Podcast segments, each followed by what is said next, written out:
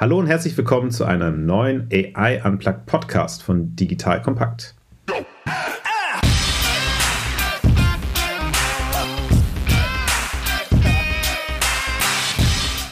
Ich bin Jasper Masemann, ich bin Partner bei HV Capital und kümmere mich vor allen Dingen um B2B SaaS Investments und AI Investments. Ich bin Rasmus Rote, Mitgründer von Merantix, einem Venture-Studio für künstliche Intelligenz. Wir bauen KI-Firmen auf. Jawohl, und heute wollen wir ganz gerne mit euch über AI oder KI und äh, Sprache sprechen, weil in dem Bereich hat sich einiges getan im letzten Jahr, also 2020, wir sind jetzt 2021 und äh, ich glaube, wir fangen einfach mal dadurch an, dass wir uns ein bisschen technisches Verständnis bringen. Da ist Rasmus genau der Richtige, weil ich glaube, die Kernfrage ist, Rasmus, Bilder gibt es ja schon länger, Bildbearbeitung, Bilderkenntnis, ähm, Analyse und irgendwie ist Sprache nicht so richtig aus dem Quark gekommen. Was ist denn da passiert in letzter Zeit, dass da jetzt wirklich endlich mal ein Fortschritt entsteht? Ja, ich glaube, Bilder waren einfach um einiges einfacher, weil ein Bild ist irgendwie rechteckig, hat äh, Pixel, die haben einen Farbwert und sind dadurch direkt numerisch. Das heißt, man kann die Pixel-Farbwerte direkt in irgendwie den Computer oder ein neuronales Netzwerk eben tun und damit arbeiten. Da ist äh, nicht viel Übersetzung notwendig. Im Gegenzug dazu ist es eben so bei, bei Text, da sieht es ja ganz anders aus. Ja, wir haben irgendwie Buchstaben, wir haben Wörter und jetzt muss man daraus irgendwie Zahlen generieren. Warum muss ich daraus Zahlen generieren? Weil im Endeffekt ich, ich damit ja rechnen will. Also um ein intelligentes System zu bauen, ähm, neuronales Netzwerk oder auch andere Algorithmen, die rechnen mit Zahlen durch Multiplikation, Addition. Ähm, und da kann man erstmal nicht direkt mit Buchstaben arbeiten. Das heißt, man muss erstmal jetzt irgendwie diese Buchstaben in Zahlen bekommen. Und das war sicher so der erste Schritt, ähm, der es aber auch ein bisschen schwieriger gemacht hat. Da hat man dann das sogenannte Word-to-Vec entwickelt, äh, wo man ein, ein Wort in einen Vektor verpackt. Das heißt, man hat ein einzelnes Wort, zum Beispiel Teeküche, und kann dann dieses Wort in einem Vektor repräsentieren. Also ein Vektor im Prinzip sind mehrere Zahlen und die beschreiben dann dieses, dieses Wort und man kann es dann auch wieder zurücktransferieren in das Wort. Und das war so der erste Schritt, um überhaupt mal mit, mit Wörtern auch arbeiten zu können. Ja, also wer jetzt in Mathematik nicht aufgepasst hat, kann man bei Wikipedia nachgucken. Also ich schwimme schon gedanklich. Sehr cool. Und ähm, das, das war ja der erste Schritt, wie du sagst. Und wo war da eigentlich die Limitierung bei diesem Word-to-Vec? Warum das da eine Zeit lang nicht weiterging? Ja, da war es erstmal wichtig, die Wörter in, in diese Vektoren zu verpacken, so dass äh, äh, diese Vektoren auch Sinn machen. Also dass zum Beispiel ähm, zwei Punkte in einem Vektorraum, die nah beieinander liegen, auch Wörter repräsentieren, äh, die nah beieinander liegen. Also wenn du dann halt zwei Zahlen hast, die sehr ähnlich sind, aber das eine heißt irgendwie Teeküche und das andere heißt irgendwie Schiff oder so, sind das ja zwei Sachen, die haben überhaupt nichts miteinander zu tun. Ähm, das heißt, die müssen, sollten auch numerisch relativ weit auseinander liegen. Und da hat man erstmal relativ viel dran gearbeitet, überhaupt diese Wörter in, in sinnvolle Zahlen sozusagen zu transformieren. Das klingt ein bisschen wie chinesische Sprache, ne? Wenn man falsch betont, dann ist die Mutter eine Kuh und oder irgendwas anderes. Okay, und äh, was ist jetzt gerade passiert, dass es halt wirklich weitergeht? Ja, in den letzten Jahren hat man angefangen, erstmal viel größere äh, neuronale Netzwerke auf diesen Daten dann zu trainieren. Also Sprache ist ja sehr komplex. Ähm, das heißt, man hat dann auch, man kann das eben jetzt nicht mit einem kleinen neuronalen Netzwerk, was irgendwie Buchstaben, äh, Handschrift erkennt, trainieren, sondern Sprache ist ja so viel, so komplex, hat so viele Nuancen, ähm, dass man da wirklich äh, sehr, sehr große neuronale Netzwerke gebaut hat. Das ist sicher das Erste. Das Zweite ist, dass man angefangen hat, eigentlich den Text zu verwenden, den es eh im Internet gibt, nämlich super viel Text einfach zu nutzen, um diese neuronalen Netzwerke zu trainieren und nicht, wie man es sonst macht, Daten zu annotieren, Daten aufzubereiten. Also man hat nicht angefangen, wenn man jetzt zum Beispiel nur Customer Reviews klassifizieren will, in irgendwie positiv oder negativ, dann muss man erstmal diese ganzen Customer Reviews irgendwie annotieren, also sagen, das ist ein guter, das ist ein schlechter, das muss man alles manuell aufbereiten. Und das ist halt super viel Arbeit für Text. Und man hat dann gesagt, okay, wir bereiten, arbeiten hier eigentlich gar nichts auf, sondern wir nehmen einfach den ganzen Text, der im Internet da ist, ähm, und trainieren darauf ein neuronales Netzwerk und trainieren es eben so auf eine smarte Art und Weise, dass wir da nichts annotieren müssen. Also um ein Beispiel zu geben, ist es dann so, dass man zum Beispiel sagt, ich versuche anhand des aktuellen Satzes vorherzusagen, welches der nächste Satz sein könnte. Und ich gebe dem neuronalen Netzwerk manchmal den wirklich nächsten Satz, den wir im Internet danach gefunden haben. Und manchmal gebe ich halt irgendeinen zufälligen Satz. Und das neuronale Netzwerk muss dann unterscheiden, ist der nächste Satz ein echter nächster Satz oder ist das irgendein zufälliger? Und so kann ich halt auf normalen Daten trainieren, ohne die irgendwie, sage ich mal, händisch aufzubereiten und, und so halt viele Millionen Wörter und Buchstaben in das neuronale Netzwerk reinbringen und, und das trainieren. Und, und das dritte. Das hätte man jetzt ja schon, schon e vor Ewigkeiten machen können. Ähm, und äh, liegt das jetzt daran, dass einfach bessere CPUs, bessere Computer, Hardware existiert oder hat man noch andere Fortschritte gemacht? Ja, also sicher, sicher hat es auch viel mit der Hardware zu tun und ähm, mit der Möglichkeit, diese großen Datenmengen zu verarbeiten. Aber man hat eben auch an der Art und Weise, wie diese neuronalen Netzwerke gebaut sind, an der Architektur einiges in den letzten Jahren verändert. Eine große Neuerung waren sicher die Transformer als Modelltyp. Also nicht Transformers, sondern Transformer. Dann bin ich mal gespannt. Was, was machen die denn? Genau, Trans Transformer sind, sind super spannend. Bevor man Transformer hat, hat man ähm, viel mit Recurrent Neural Networks gearbeitet, die sich immer nur ein Wort zur Zeit angeguckt haben. Also man muss sich das so vorstellen, ähm, wir wollen jetzt einen, einen, einen englischen Satz ins Deutsche übersetzen, dann hat er sich ein Wort nach dem anderen angeguckt und danach versucht, ein Wort nach dem anderen in der anderen Sprache, jetzt in unserem Fall in, in Deutsch, zu produzieren. Und er hat immer nur das, das Wort davor gesehen. Ähm, und das ist natürlich schwierig, weil. Also, also kein, kein, kein besonders gutes Gedächtnis, ein bisschen Kurzzeitgedächtnis. Ja. Nee, das ist halt ein Gedächtnis, als wenn man jetzt übersetzen müsste und sich immer nur an so an das letzte Wort erinnern kann.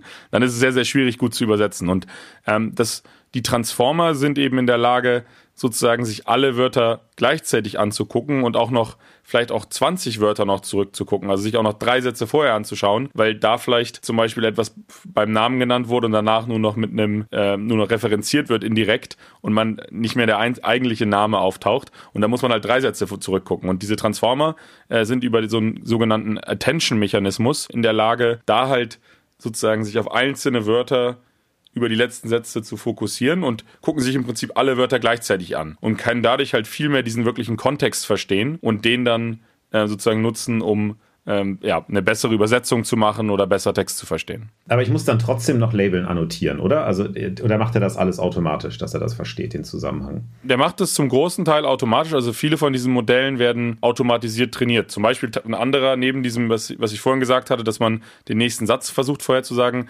werden manchmal auch einfach einzelne Wörter zufällig ausgetauscht und das neuronale Netzwerk muss das dann erkennen, welche Wörter sozusagen richtig sind und welche falsch sind, äh, da gerade nicht reinpassen, weil sie irgendwo mitten im Satz sind. Und so kann das Netz eben dann auch ohne dass man händisch irgendwas annotiert, äh, was lernen.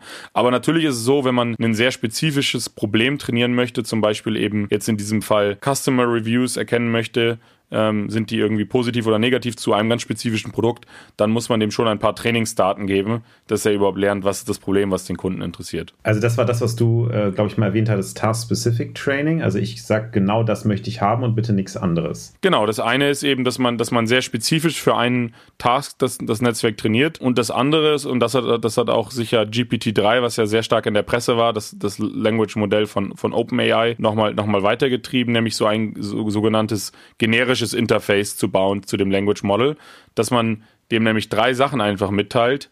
Ähm, also das Modell ist fertig trainiert und dann gibt man dem drei Sachen mit. Erstens, was ist die Aufgabe, die ich erfüllen möchte? Zum Beispiel Übersetzungen oder ich möchte vielleicht ähm, Question Answering machen. Also ich habe eine Frage und möchte ähm, darauf eine Antwort bekommen und dann wenn man jetzt zum Beispiel Question Answering als Task angibt, dann gibt man als zweites ein paar Beispiele an. Also man gibt zum Beispiel fünf Fragen an und fünf Antworten dazu, wo man sozusagen fünf Beispiele mal angibt. Dann hat das Netzwerk so ein bisschen so einen Kontext, worum geht's hier. Und das dritte ist dann, dass man denn die eigentliche Frage dann noch stellt und dann spuckt das Netzwerk eben die Antwort aus. Und so kann ich mit diesem Interface eigentlich mit dem gleichen Netzwerk eben Fragen beantworten. Ich kann aber auch übersetzen, ich kann Text generieren, ich kann eben auch sagen, fass mir diesen Text zusammen dann sage ich halt, fasse mir diesen Text zusammen, gebe ich vielleicht zwei, drei Beispiele, wie, die, wie eine Zusammenfassung aussehen könnte, sowohl mit dem Text davor und danach. Und dann kann ich halt die Zusammenfassung für einen neuen Text so machen. Und das ist super powerful, weil ich ein Modell habe für alles eigentlich. Klingt wie so ein Orakel, ne? Stell mir eine Frage und ich gebe dir auf jeden Fall eine Antwort. Und die ist nicht immer 42. Sehr gut. Mhm.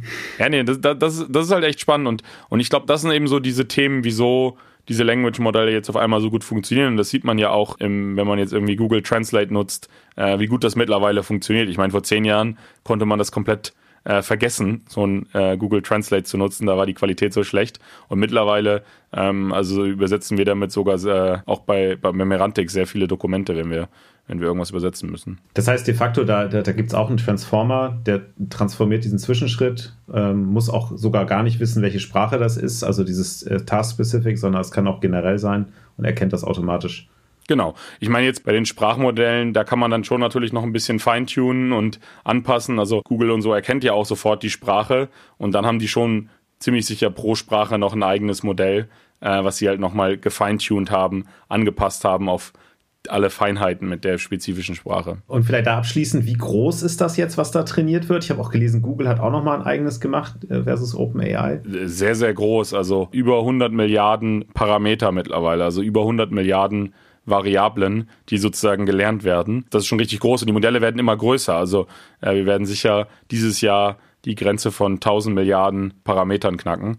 Ähm, und das, ja, das ist natürlich eine, eine ziemlich, ziemlich krasse Infrastruktur, die man dafür braucht. Mhm. Ja, da freuen sich einige, die sowas verkaufen und hosten. Okay. Die Cloud-Provider, denen geht es da auf jeden Fall gut, wenn Language-Modelle trainiert werden. Ja, so welche, jetzt haben wir viel über die Technik geredet. Ähm, was siehst du denn aus, aus VC-Sicht da als Anwendung? Also hast du da generell das Gefühl, dass du da auch in den letzten ähm, zwei, drei Jahren mehr gesehen hast als noch davor? Also kommt, kommt da viel auf der Gründerseite? Ja, total viel. Also wir hatten natürlich ursprünglich mal, wenn du jetzt rein Richtung NLP denkst, ähm, ist es ja eher im, im Understanding-Bereich gewesen. Ich erkenne, ähm, was der Text, was der Intent eines Textes ist. Ähm, das ist so das klassische Chatbot-Thema und dann gibt es halt eine Antwort darauf. War halt natürlich viel über ähm, über einfach logische Ketten gelöst. Ne? Das, das noch stärker zu automatisieren, freier zu machen, ist halt, ist halt super. Und gerade eben mit solchen Modellen wird es halt einfach noch viel, viel stärker, weil ich kann dann de facto zum Kunden gehen und sagen, du, äh, gib mir alles, was historisch bei dir im Kundensupport passiert ist. Sag mir vielleicht, was gut und was schlecht war oder vielleicht erkenne ich das sogar selber und dann ist es halt fertig, wohingegen du vorher halt sehr, sehr viel mehr händisch trainieren musstest. Und das kannst du natürlich jetzt im Kundensupport nehmen, das kannst du aber auch im Vertrieb nehmen. Also es gibt ja auch so Sales Chatbots oder Supported Systems, die dann einfach sagen, hey, da kommt gerade eine Frage rein, das wäre jetzt eine gute Antwort, wenn du deine Conversion erhöhen willst. Ähm, und durch diese Automatisierung, das ist, das ist nicht nur gut für die Firma, das ist natürlich auch gut für die Kunden, weil wer hat denn schon häufiger mal erlebt, dass er einfach die Antwort nicht gefunden hat und in die, in die Telefonwarteschleife will man ja auch nicht reingehen.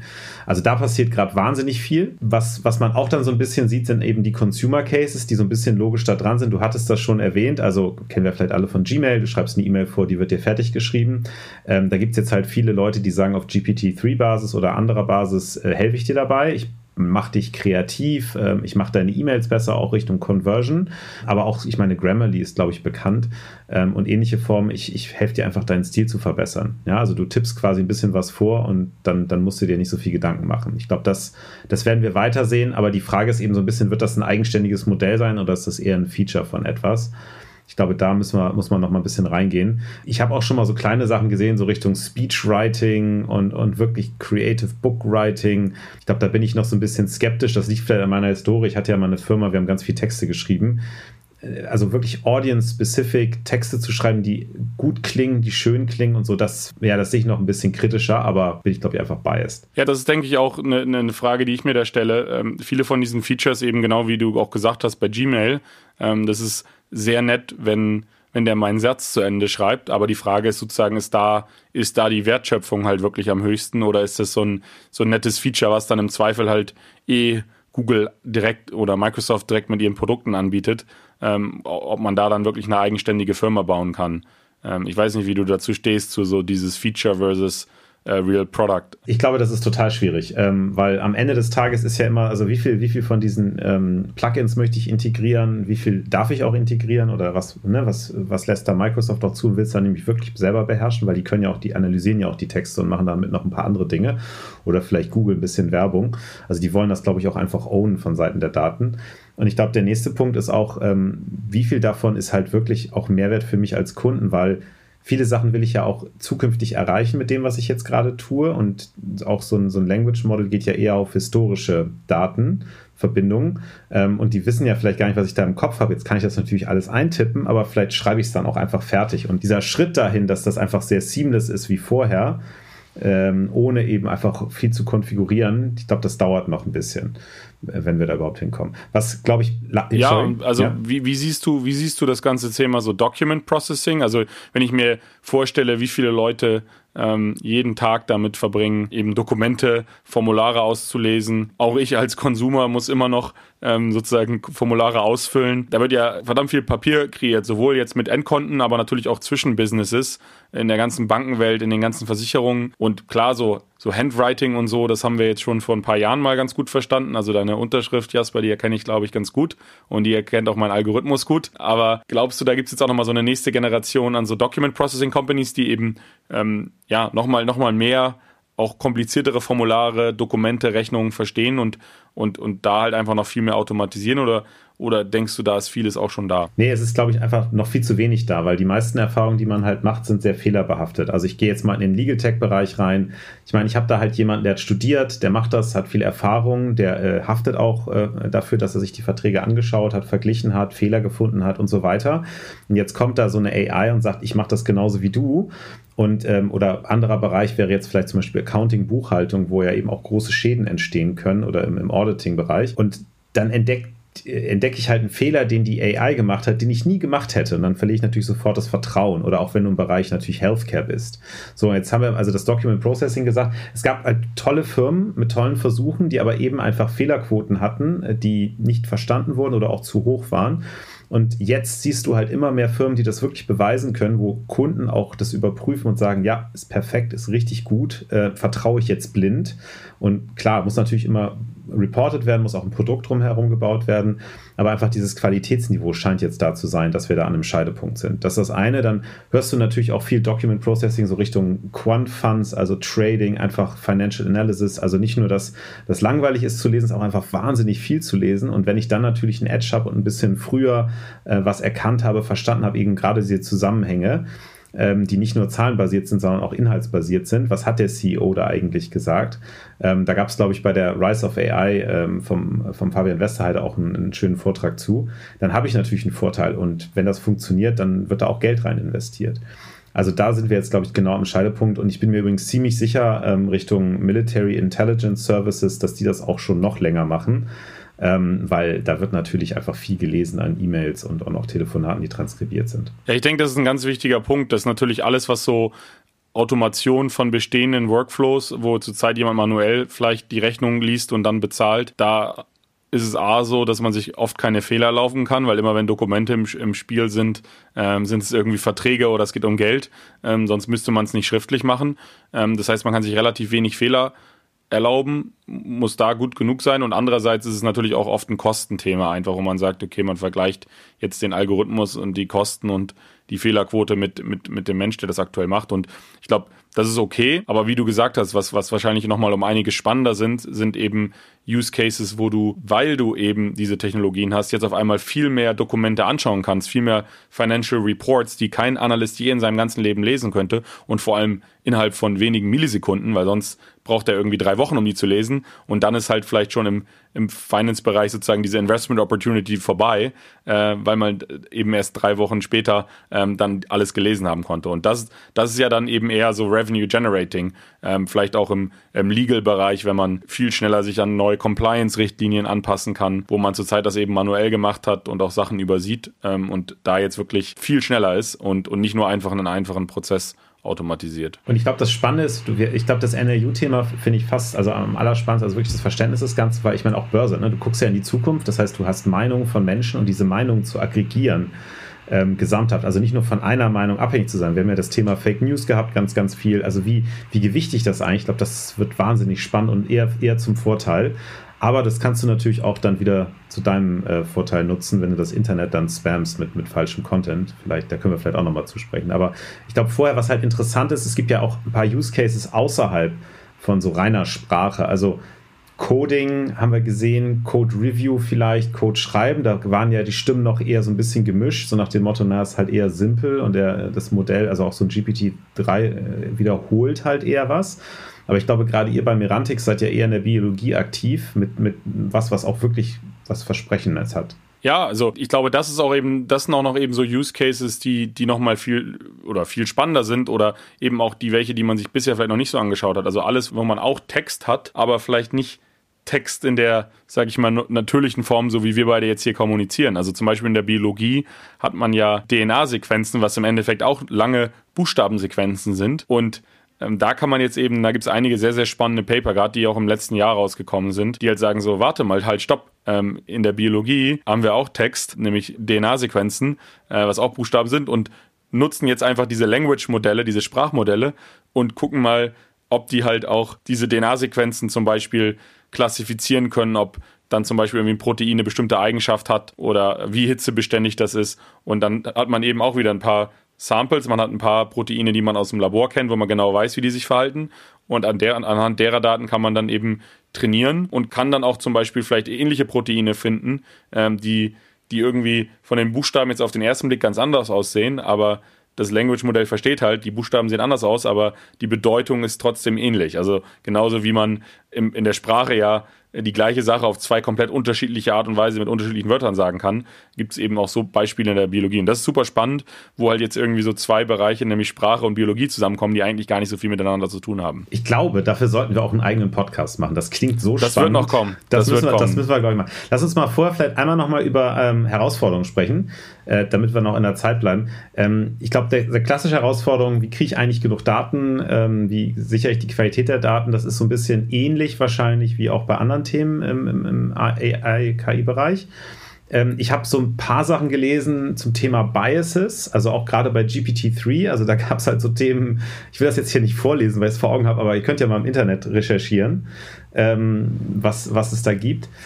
Wie, wie, geht man damit um? Wie macht ihr das bei Merantix? Ja, das ist, das ist natürlich ein riesiges Thema, weil man ist jetzt in der Lage, so ein Modell auf allen Daten zu trainieren, die im Internet sind. Aber das heißt, das Modell lernt halt auch von dem, was im Internet ist. Und da sind, sage ich mal, 95 Prozent gute Sachen, aber das sind auch eben 5 Prozent Sachen, die. Du bist so ähm, ein positiv denkender Mensch, das freut mich.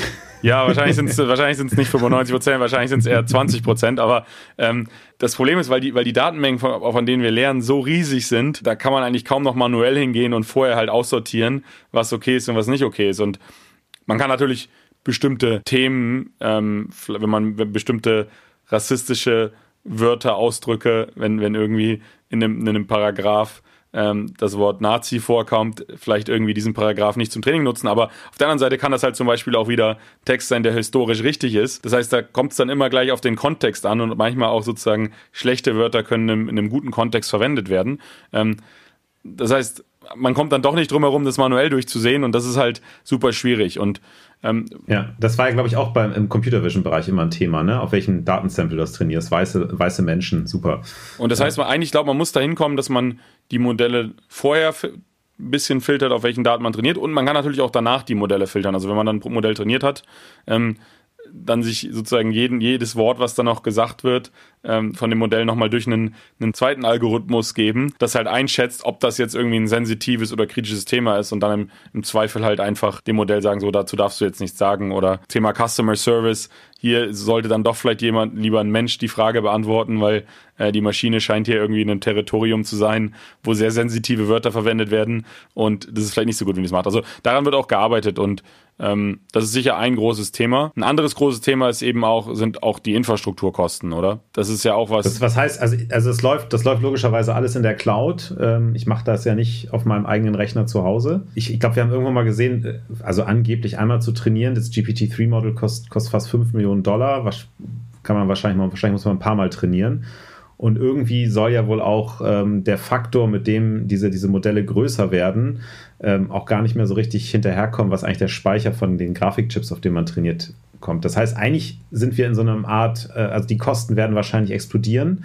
Der Wert muss also auch irgendwie mitkommen. Ja, es gibt, es gibt, glaube ich, zwei Trends. Also der eine Trend ist halt eben, diese Modelle werden immer größer und die werden auch größer schneller größer, als sozusagen die, die, die Rechenleistung stärker wird. Und damit steigen halt auch die Kosten exponentiell. Und ich glaube, wir werden wahrscheinlich in den nächsten fünf Jahren das erste Modell haben, was über 100 Millionen Dollar kostet. Und das ist natürlich, wenn man sich das jetzt mal auch aus so ein bisschen geopolitischer oder äh, Sicht sich anschaut, natürlich schon eine Challenge, weil ich sag mal, nicht so viele Konzerne sich das leisten können, 100 Millionen Dollar mal eben an den Cloud-Provider zu überweisen, um ein einziges neuronales Netzwerk zu trainieren. Das heißt, da werden sicher jetzt in den nächsten Jahren viele von diesen Modellen eben auch von den großen amerikanischen Tech-Konzernen trainiert werden. Und das ist ja an sich auch okay, aber wichtig ist dann eben auch, dass die allen zur Verfügung gestellt werden. Und ähm, das ist halt schwierig zu, äh, zu garantieren. Und das ist ja de facto gerade passiert. Also Microsoft hat eine Milliarde bei OpenAI investiert, hat eine exklusive Lizenz bekommen. Das sind natürlich jetzt ein bisschen Details und jeder sieht das natürlich anders, wie gefährlich das ist. Aber de facto sind die da jetzt miteinander verbandelt. Ist das, ist das jetzt ein Problem oder glaubst du, ich habe auch gesehen, es gibt ja viel Open Source Bestrebungen, ähm, so ähnliches wie GPT-3 zu bauen? Ist das überhaupt möglich oder muss man leider wirklich dieses Geld dahinter haben, um das überhaupt zu können? Ja, also man, man kann schon in den Trainingskosten ein bisschen optimieren und das sicher auch ein, ein bisschen günstiger machen und gleichzeitig werden ja die Modelle auch besser. Das heißt, das, wofür man heute jetzt 5 Millionen Dollar brauchte, um GPT-3 zu trainieren. Wahrscheinlich wird man in ein, zwei Jahren ein Modell haben, das genauso gut ist und vielleicht ein bisschen kleiner, also gleich gute Performance hat und dann vielleicht nur noch eine Million Dollar kostet. Aber dann wird es halt schon wieder das nächste Modell geben, was halt ein bisschen besser ist und dann 100 Millionen Dollar kostet. Also ich glaube, solange man sich damit zufrieden gibt, dass man eben ein, zwei, drei Jahre sozusagen hinter dem neuesten Modell ist, dann optimieren die Leute auch wieder viel, dass sie die Sachen günstiger zum Laufen bekommen. Das bringt uns ja auch ein bisschen schon, schon Richtung Trends, was wir erwarten. Also wir haben ja schon, glaube ich, Google hat, Google Brain hat schon die Trillionen geknackt, äh, oder jedenfalls sagen sie das. Ich weiß gar nicht, ob das irgendwie ein anderes Modell ist. Vielleicht kannst du da was zu sagen. Aber geht es jetzt eigentlich nur noch darum, größer ist, ist gleich besser? Oder wird es auch wieder schlauer? Ich glaube, es wird beide Trends geben. Die Leute werden immer neugierig sein, was passiert, wenn ich das Modell jetzt doppelt oder viermal so groß mache. Und solange die Performance dann besser ist, werden die Leute es auch ausprobieren. Und gerade bei den Konzernen, wo viel Financial Resources sind, ähm, aber gleichzeitig will man auch gucken, dass man die Modelle effizienter kriegt, weil wenn man sie ja auch zum Beispiel auf dem, auf dem Handy zum Laufen kriegen will, äh, dann dürfen die gar nicht so groß sein. Also dann äh, kann man da nicht eine Trillion Parameter draufladen, sondern das soll halt ein, idealerweise ein viel kleineres Modell sein. Ähm, also da wird auch in die Richtung geforscht.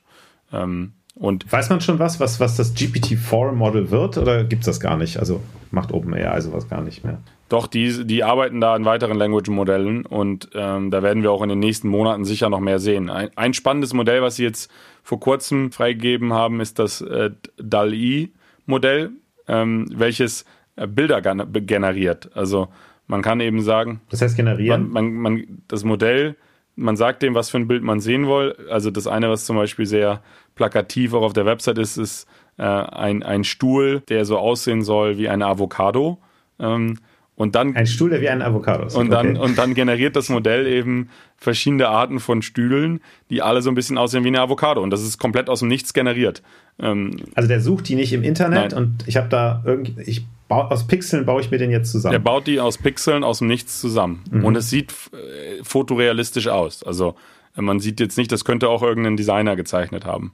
Okay, das heißt also, eigentlich muss ich jetzt zukünftig mir da gar keine Gedanken mehr machen und die Designer, die, die schwitzen jetzt, die zuhören weil das gebe ich da jetzt einfach ein. Und das funktioniert oder haben die sehr, ist das noch sehr spezifische Use Cases oder also es geht nur mit Stühlen und Avocados? Ist natürlich immer bei so Papern, dass man immer die Bilder zeigt, die irgendwie sehr gut aussehen. Ähm, und es gibt sicher auch viele Anfragen, die man da stellen kann an das Modell, wo dann am Ende ziemlicher Quatsch rauskommt. Also da ist schon noch viel Arbeit zu tun. Das ist öffentlich. Das heißt, ich könnte da jetzt mal ein bisschen Spaß haben nach unserem Podcast. Ich weiß nicht, ob du Zugang zu dem Modell bekommst, aber du kannst dir zumindest mal angucken, was das Modell so generiert hat, ja? Ja, sehr gut. Okay, und ähm, äh, aber das ist, das bringt uns ja eigentlich auch auf die Frage, warum macht man das eigentlich? Jetzt mal vielleicht Richtung Trends. Ähm, jetzt wissen wir auch, also wir wissen ja, es, es, gibt immer noch Grenzen und die möchte man auf jeden Fall lösen und vielleicht Größe und, und Intelligenz. Ist in diesem Biologie-Thema äh, oder in anderen Themen, die ihr euch vielleicht sogar angeschaut habt, also wir haben jetzt von der von unserer Seite her sehen wir eher was im Quantencomputerbereich, dass die Leute sich halt damit dann beschäftigen und sagen, das verbinden wir irgendwie. Also um überhaupt Anwendungsfälle natürlich für Quantencomputer zu finden. Aber seht ihr da noch was in Biologie und anderen Bereichen, wo einfach da auch nochmal ein Durchbruch kommen wird? Also ich glaube, ein großes Thema, du hattest es vorhin ganz kurz erwähnt, ist das ganze Thema Code. Ähm, wenn wir überlegen, wie viel unserer Welt mittlerweile auf Code funktioniert, also im Prinzip ja, also Software dominates the world so. Ähm, und Software und Code ist im Endeffekt ja auch nur Text. Glaube ich, werden wir da sehr, sehr viel sehen. Sei es automatisiert Bugs zu finden in Code, äh, Code zu reviewen, aber eben auch Code zu schreiben. Weil ich meine, es ist ja auch so, wenn man, wenn man programmiert, ähm, ich sag mal, 5%, 10% sind oft Eingebungen, wo man halt genau überlegen muss, wie strukturiert man das. Und dann ist vieles auch eben sogenannte Boilerplate, wo man einfach, sage ich mal, so Standardsachen runterschreiben muss. Und ich glaube, gerade da könnten diese Modelle eben auch unterstützen, auch den Programmierern, von denen es ja immer mehr gibt, äh, mittelfristig eben einen, einen, Teil der Arbeit abzunehmen ähm, und zu schauen, dass sie weniger Fehler machen. Also ich glaube, da wird es auch viele Trends geben. Ich finde ja auch chemische äh, Reaktionen spannend, weil da ja auch viel Logik noch hinter ist. Aber klar, muss man natürlich erstmal runterbrechen auf das entsprechende atomare, weiß ich nicht, Quantenlevel. Ja, da wird da wird sicher auch Anwendungen geben. Also ich glaube, da wird noch viel kommen, äh, links und rechts, wo man dann im Nachhinein denkt, oh, das ist hat ja Stimmt, das kann man auch sehen wie Sprache, aber man denkt halt nicht im ersten Moment an Sprache, weil wenn man im ersten Moment an Sprache denkt, denkt man irgendwie an Textverständnis, Textzusammenfassung, Übersetzung, Dokumente verstehen. Ähm, aber Sprache ist halt auch an so vielen anderen Orten ähm, und, das ist super spannend. Cool, dann denke ich mal, werden wir da auch noch einige Vertiefungen machen mit dem einen oder anderen Podcast und Gast. Ähm, hat mir wieder sehr viel Spaß gemacht. Vielleicht zusammenfassend, also was ich jetzt mitgenommen habe, die Transformatoren haben einfach es geschafft, also natürlich für Maschinen ähm, analysierbare, bearbeitbare ähm, Ebenen zu schaffen, äh, die man aber nicht nur im Text anwenden kann, also aus, aus Text einfach Zahlen mache, sondern eben auch für die Biologie. Wir haben jetzt beide ein bisschen rumgesponnen, was da noch sein könnte. Ähm, da gibt es auch Anwendungen und die funktionieren auch stabil, die werden auch immer stabiler. Ähm, Herausforderung ist aber auch ganz klar, also es kostet Geld. Ähm, es gibt auch sicherlich hier den einen oder anderen Gatekeeper, der dann auch damit Geld verdienen möchte, also nicht nur Infrastruktur, sondern ich muss einfach Zugang zu diesen Modellen bekommen. Und äh, wir freuen uns darauf, dass das vielleicht alles mehr Richtung Open Source geht in der Zukunft und dass das auf jeden Fall äh, verfügbar wird für alle und nicht nur für einige wenige. Das hast du super zusammengefasst, Jasper, und es hat echt wieder Spaß gemacht und ich denke, wir werden auf jeden Fall in einige von diesen Themen äh, tiefer einsteigen und dann auch äh, entsprechend Gäste dazu einladen, äh, die vielleicht in dem Bereich eine Firma gebaut haben oder geforscht haben. Vielen Dank fürs Zuhören. Bis bald. Bis bald.